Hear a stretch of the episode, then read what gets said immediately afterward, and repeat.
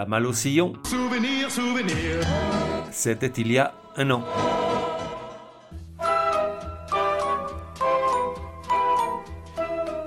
La voix des sillons, numéro 46. Sous le ciel de Paris. Genre, chanson française, musical. Époque de 1945 à 1988. Garçon. De 1 à 10, probabilité que tu connaisses, 10. Tout autre nombre serait une insulte au XXe siècle, à Edith Piaf, à Simone Signoret, à Marilyn Monroe, à Jacques Prévert, à Paris, au Music Hall, à la chanson française, et à lui, donc. Sous le pont de. Artiste, Yves Montand. Un philosophe assis. Aujourd'hui, s'il était encore parmi nous, Yves Montand aurait 100 ans et demi, comme disent les tout petits qui n'en peuvent plus d'attendre d'être grands. Pour son centenaire, la France lui aurait préparé une cérémonie comme on aime par ici, sous les ors de la République, avec les honneurs de JT de TF1, des rediffusions en veux-tu en voilà, plein de bons sentiments sur les réseaux sociaux. On parlerait même de lui réserver une place au Panthéon, aux côtés de Josephine Baker, dont il avait vu un spectacle au théâtre Harrington de Hollywood en 1960, accompagné de Marilyn Monroe, le bougre savait y faire.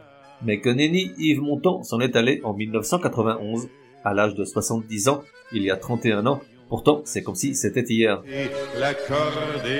La nouvelle m'était tombée dessus dans un taxi, la radio avait annoncé son décès comme elle l'aurait fait pour un chef d'État. J'avoue, ça a été comme un direct au foie, un awashi guéri dans le nez suivi d'un tsuki dans le plexus. Oui, j'ai fait du karaté quand j'étais tout petit et ce sont les deux seuls coups dont je me souvienne. Oh, l'homme pouvait bien nous quitter. Après tout, lui et moi ne nous connaissions pas, et je doute que lui-même se soit ému si j'étais parti le premier. Mais le personnage, le chanteur, l'acteur, le séducteur, l'homme engagé puis désengagé, ça, c'était un coup dur, car aussi loin que remontait ma mémoire, il avait toujours été là, avec cette voix grave et chaude, ce visage bienveillant, et ce sourire qui faisait fondre les femmes de 7 à 77 ans. J'adorais ce gars-là, c'est clair. Enfin, j'aimais l'acteur et j'adorais le chanteur. Je ne parlerai donc pas du personnage polémique, infidèle, homophobe, opportuniste, disposé à faire des entorses sur tous ces jolis principes pour arriver à ses fins. L'écouter me suffisait, car quand Yves Montand chantait, tout allait bien. À Paris, n'a plus qu'un seul souci, c'est d'aller musarder dans tous les beaux quartiers de Paris.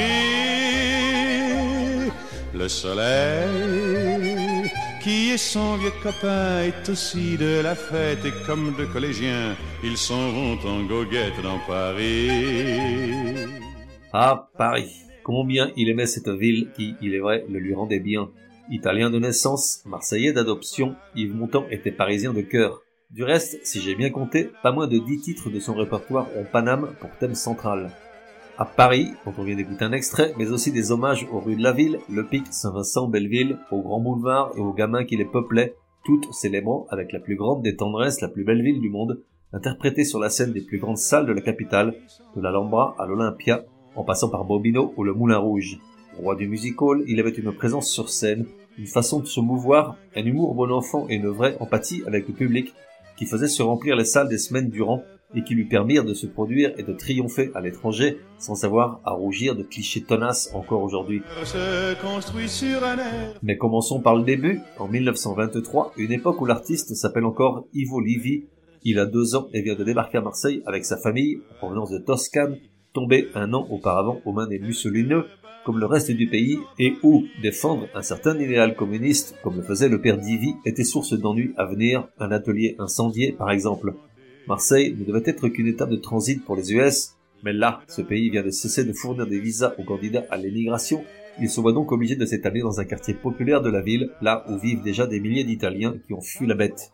Ivo s'adapte vite, malgré les colibets anti-rital crachés par des petits gaulois du coin, et en 1929, la famille Livy obtient la nationalité française. Ivo voit son prénom francisé en Yves, mais ce n'est que bien plus tard qu'il change Livy en montant pour deux raisons. Sa crainte que Livy ne soit confondu avec Lévi à mesure que les politiques anti-juives se renforcent, et en hommage à sa mère qui, lors de tentatives encore maladroites de s'exprimer en français, souvent lui demande de rentrer à la maison par Yves Monta. Avec l'accent local, Monta devient vite Montant. Il quitte l'école très tôt pour travailler afin d'aider l'économie familiale après la fermeture, suite à la Grande Dépression, de la petite fabrique de balais que son père était parvenu à monter avec difficulté. Et dès l'âge de 17 ans, il trouve un petit job de chauffeur de salle dans un cabaret. Un jour, il a l'opportunité de participer à un spectacle de débutants où il interprète du Trenet et du Maurice Chevalier. Ce soir-là, le directeur du cabaret le remarque et le prend sous son aile. Il travaille son jeu de scène, prend des cours de chant et de diction, se produit là où on le demande, ce qui arrive de plus en plus souvent, jusqu'au soir du 21 juin 1939 où il chante à l'Alcazar de Marseille devant un public conquis. Deux mois plus tard, la guerre est déclarée, tout est remis en question. Pendant deux ans, il souffre de ne pouvoir jouer et doit retourner travailler, mais une rencontre avec le producteur Émile Audifred, dit Audi, change tout. Ce gars-là n'est pas précisément un inconnu, puisqu'il était le directeur du théâtre de l'Empire à Paris et était derrière la carrière de Joséphine Baker et de Tino Rossi, entre autres.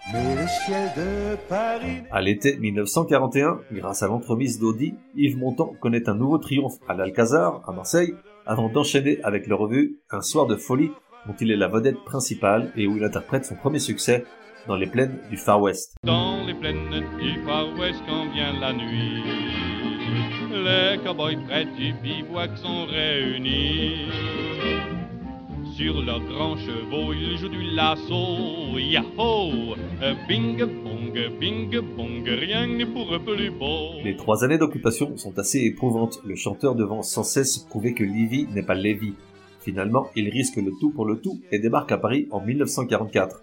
Là, tout s'emballe, grâce aux relations de son producteur, il se produit à l'ABC, puis à Bobino, au Félix Belleville et enfin au Moulin Rouge en première partie d'Edith Piaf, l'événement qui change tout. La môme s'éprend follement de lui, il dit le nous, la légende dit que la chanson La vie en rose serait inspirée de cette relation naissante. Elle en fait son protégé, le tire vers le haut en lui écrivant des chansons qu'il interprète avec chaque fois plus de succès, dont le titre est là, à la gloire du moineau lui-même. Elle a des yeux,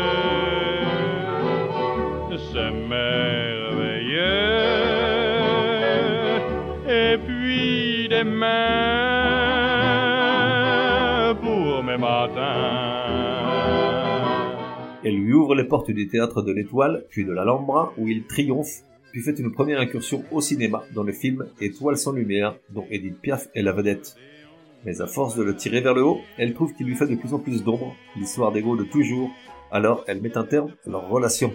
À cette même époque, 1946, il joue dans Les Portes de la Nuit de Marcel Carnet, aux côtés de Nathalie Natier, les deux ayant été dépêchés au dernier moment pour remplacer Jean Gabin et Marlène Dietrich. Forcément, c'est pas pareil, avec tout le respect que je dois à mon temps. L'acteur obtient un succès d'estime, néanmoins le film est un échec commercial.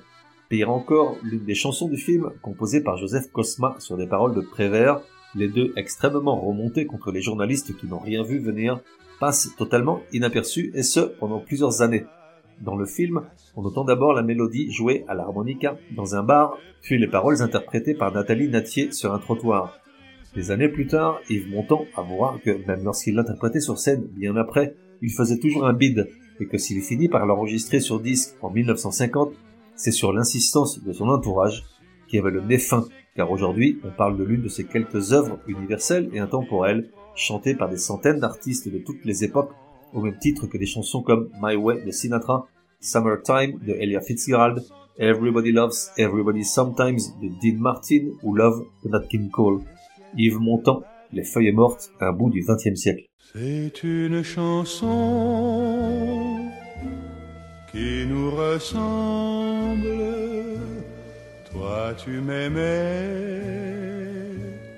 et je t'aimais.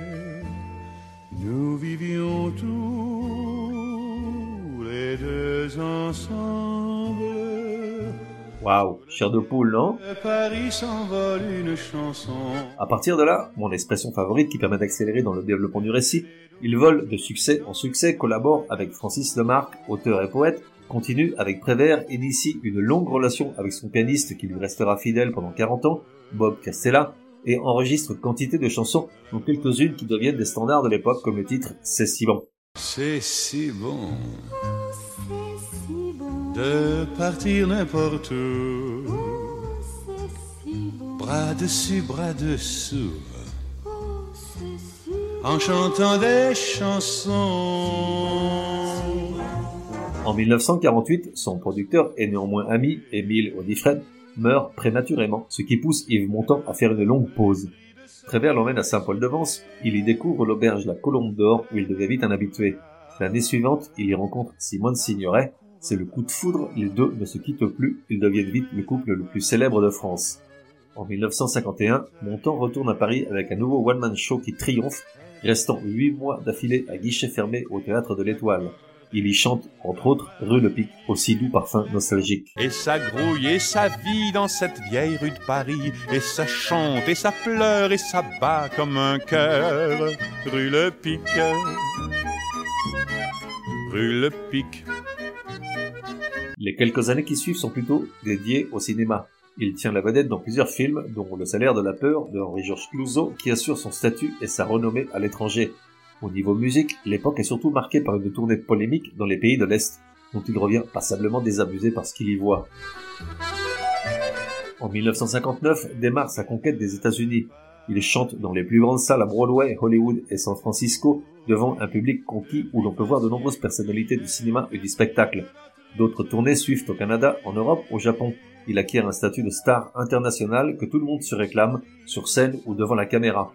Entre-temps, en 1960, le couple signerait Montant fait la connaissance à Los Angeles du couple Miller-Monroe, les quatre devenant rapidement amis. Puis Simon signerait par à Rome sur un tournage et Arthur Miller rentre à New York, laissant Montant et Marilyn seuls en Californie pour tourner le milliardaire de George Cukor. On sait ce qui suit, les deux se tombent dans les bras, et pas pour les besoins du script, une trahison que signerait, meurtri, aura l'élégance qui la caractérisait, de terre en public. À partir de 1963, Montand constate que la musique a beaucoup changé durant son absence. Le rock et les yéyés le poussent gentiment dans un coin de scène où les projecteurs arrivent avec difficulté. Compensé, il décide de s'adonner pratiquement en exclusivité au cinéma, une période où il enregistre peu de chansons jusqu'à son retour à l'Olympia où on se presse de nouveau pour le voir sur scène en 1968. Mais il faut ensuite attendre 1980 pour qu'il effectue un retour sur scène triomphal avec un nouvel album montant d'hier et d'aujourd'hui, enregistré à l'occasion et qui se vend à un million d'exemplaires. Celle qui suit n'est pas issue de l'album en question, mais je l'aime bien, elle me rappelle quand j'étais tout petit, le temps des cerises. Mais il est bien court le temps des cerises, où l'on s'en va de cueillir en rêvant des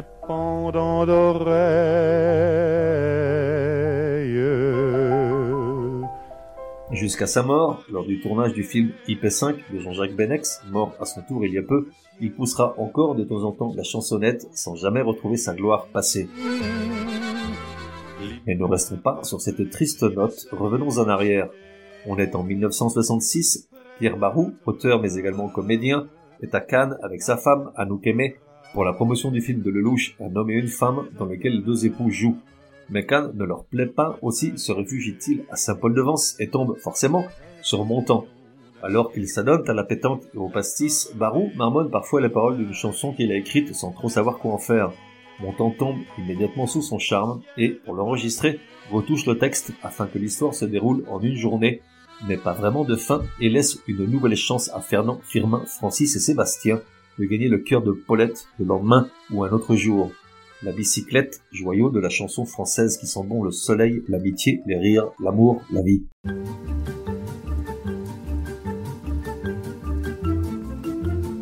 On se retrouve dans un prochain numéro de La Voix des Sillons. En attendant, café et à la messe. Quand on partait de bon matin, quand on partait sur les chemins, à bicyclette.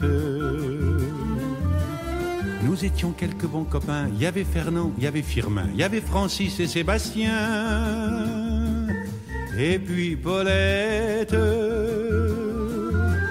On était tous amoureux d'elle, on se sentait pousser les ailes à bicyclette.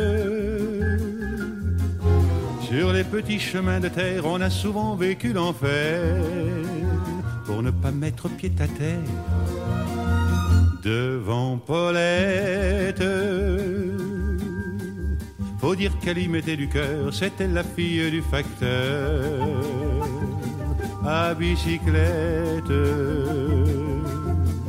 Et depuis qu'elle avait huit ans, elle avait fait en le suivant tous les chemins environnants à bicyclette.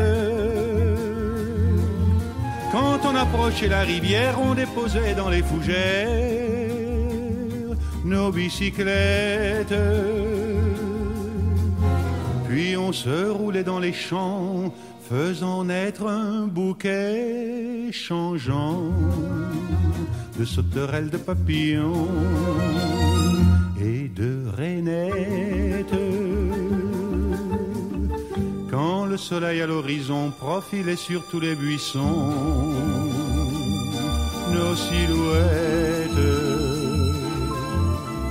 On revenait fourbu content, le cœur un peu vague, pourtant de n'être pas un seul instant avec Paulette. Prendre furtivement sa main, oublier un peu les copains, la bicyclette.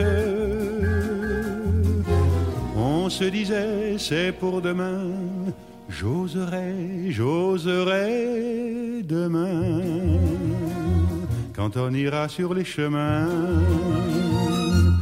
À